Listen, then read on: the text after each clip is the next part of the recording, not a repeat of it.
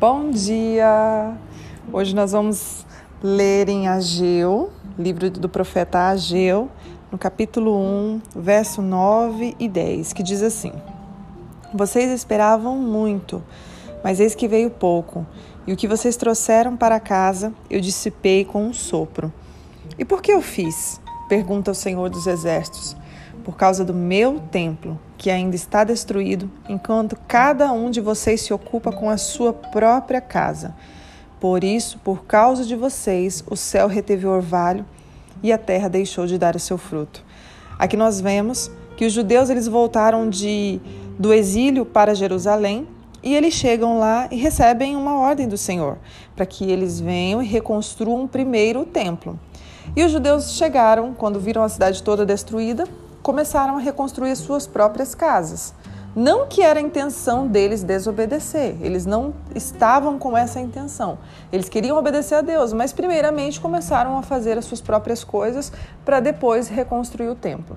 E o que, que aconteceu? Passaram-se 18 anos eles reconstruindo suas casas e o templo ainda destruído. E aí Deus usa o profeta Ageu para falar com eles e quando nós vemos a, a, terra começou a não dar o seu fruto, eles começavam a plantar e não colhiam, e aquilo começou a eles a verem que tinha alguma coisa errada, porque eles estavam plantando e não estavam colhendo, a terra não estava dando mais o fruto. E o que, que acontece? E eles começaram a padecer. E Deus usa o profeta Ageu para falar para eles que eles desobedeceram uma ordem. E nós vemos aqui que, na verdade, a intenção deles era fazer o templo. Só que o tempo foi passando, o tempo foi passando.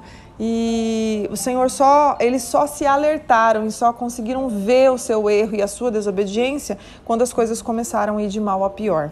E muitas das vezes é assim na nossa vida. O Senhor nos dá uma palavra, o Senhor toca no nosso coração para fazer alguma coisa, e aí a gente fala: semana que vem nós vamos fazer, né? Na outra semana nós vamos fazer.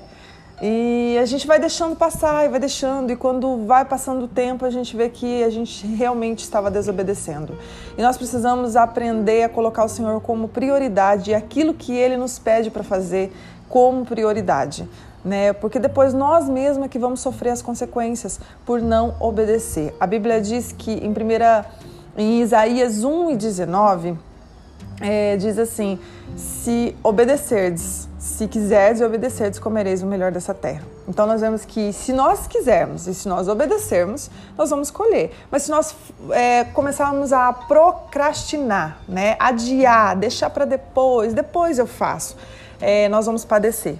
E hoje essa, essa palavra falou muito, muito ao meu coração, muito, porque muitas das vezes o Senhor às vezes tem pedido para você, eu não sei o que o Senhor tem pedido, mas ao seu coração. Eu, eu tenho feito essa pergunta ao Senhor: Senhor, o que eu ainda preciso fazer? Qual é a tua vontade? O que o Senhor já me pediu para fazer e eu não fiz, por favor, me ajude a lembrar.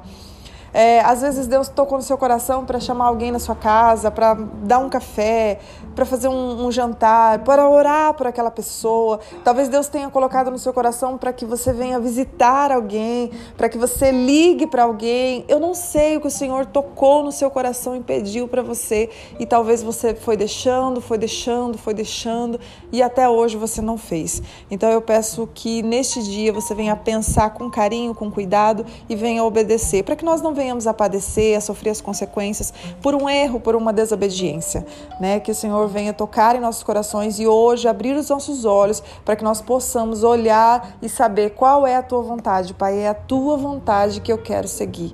É essa a tua vontade, então assim eu vou fazer. Talvez Deus tocou no teu coração para mandar uma, uma oferta para alguém, é, para levar uma cesta básica para alguém. Aí a gente vai deixando, vai deixando e talvez aquela pessoa estava esperando aquela resposta e você era a pessoa a ser usada para trazer para ela respostas de Deus, porque nós somos instrumentos de Deus. Então pense com cuidado hoje, que o Espírito Santo venha te fazer lembrar tudo aquilo que você precisa colocar ainda em ordem e ainda fazer para ter a graça e a bondade do Senhor sobre a sua vida em relação à tua obediência. Tá bom? Eu vou orar por você nessa manhã. Pai, em nome de Jesus, eu oro, Senhor, por cada mulher. Pai, por cada um que está ouvindo esta mensagem. Pai, em nome de Jesus, abra os nossos olhos e os nossos corações, Pai, para que possamos lembrar e saber qual é a tua vontade, Pai, qual é o teu querer. Nos use nessa terra. Nós temos, sempre temos pedido isso, que sejamos instrumentos teus nessa terra, mas muitas das vezes vamos adiando, adiando, adiando, e a, o que era para ser uma obediência se torna uma desobediência.